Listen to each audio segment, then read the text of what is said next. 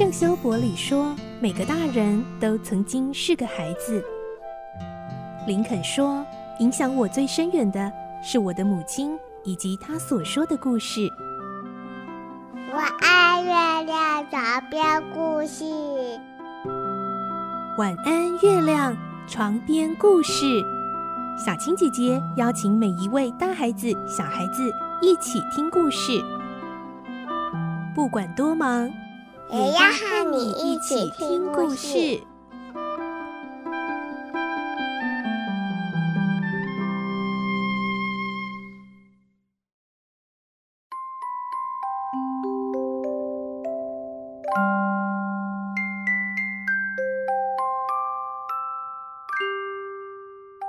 晚安，欢迎你和我们一起听故事。我是小青姐姐。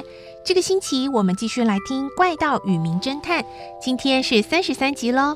我们会听到罗平终于被逮捕了，但其实呢，福尔摩斯还有一个最大的任务，就是要拿回真正的蓝钻。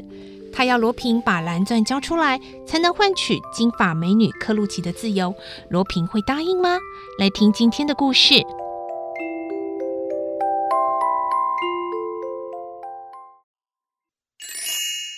怪盗与名侦探》三十三集：蓝钻换美人。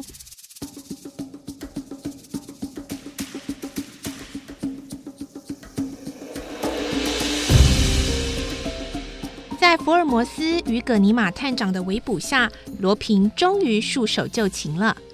葛尼玛替他上了手铐。罗平说：“哎呀，葛尼玛，这副手铐不行的。”罗平笑了一下，双手用力往两边一拉，手铐上的铁链就断了。另外换一副吧，葛尼玛。葛尼玛非常尴尬，也只好马上换一副新的手铐。罗平试了试新手铐，嗯，这还差不多。谢啦，葛尼玛。哦，对了，福尔摩斯先生，蓝钻我不能给你啊。那可是我花了很多的心血才得到的，我怎么能双手白白奉送呢？过一阵子吧，嗯，我一定会到伦敦拜访你，我再详细告诉你原因。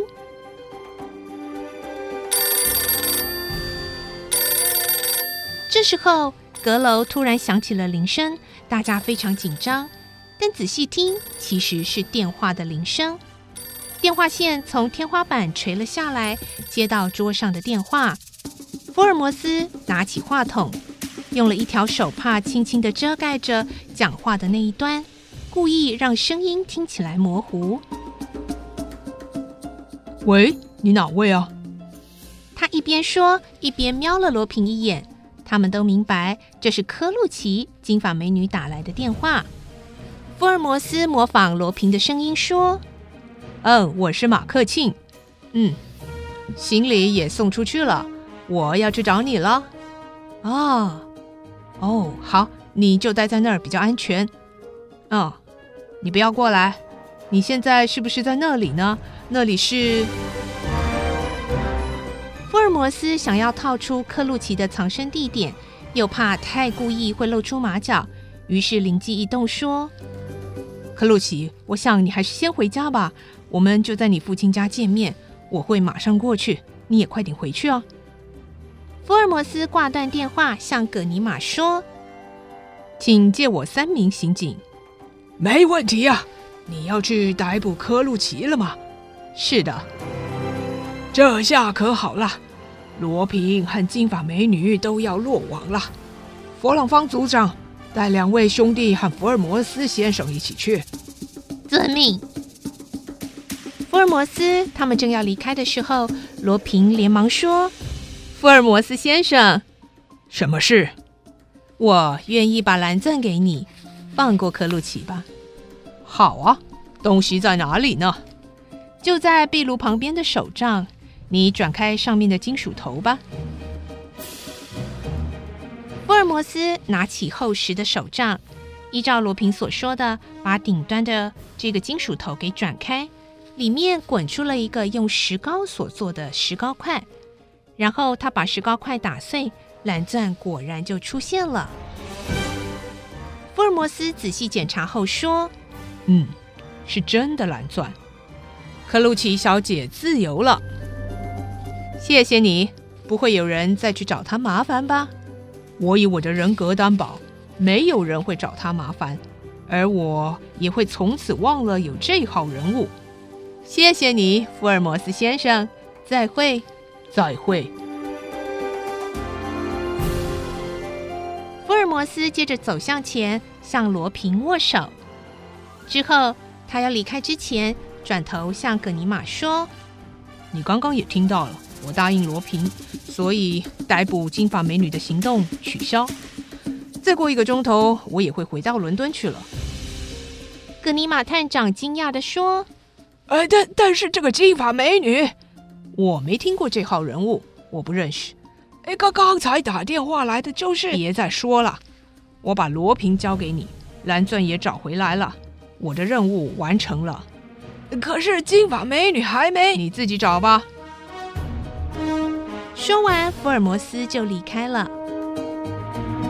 葛尼玛对罗平说：“法网恢恢啊，哈哈，罗平，你终于落网了。”罗平苦笑着说：“嗯。”这回是我太大意，我失算了。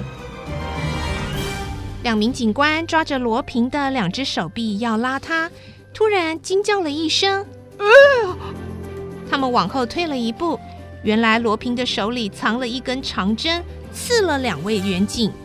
这些警官非常的生气，纷纷围上前来打罗平，最后罗平的头挨了一拳，不知倒地。葛尼玛气得大吼：“好啦，住手！万一打死重要人犯怎么办啊？”警官们立刻停手。葛尼玛查看罗平的伤势，他双眼紧闭，呼吸微弱，还不断的痛苦呻吟。来人啊，帮我把罗平给抬起来！一名警官架着罗平，然后葛尼玛抬起他的脚。他们合力把罗平抬出了房间，准备下楼。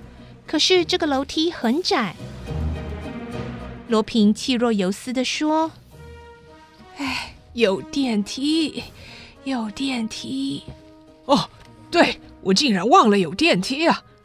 葛尼玛把罗平抬进电梯，让他躺下，然后对其他警员说：“电梯太小了，我跟罗平搭电梯，你们从楼梯下去。”在下面等。